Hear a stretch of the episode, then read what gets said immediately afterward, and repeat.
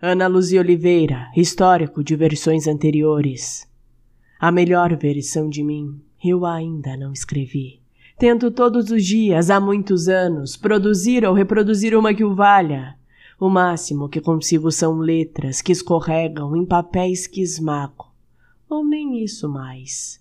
Depois que a mídia digital ultrapassou os rabiscos na folha em branco, obsoletas ficamos nós, eu e a caneta. A borracha virou uma teclinha.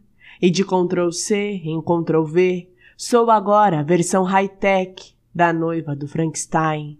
Mas o Ctrl Z, este, não. Nunca funciona comigo.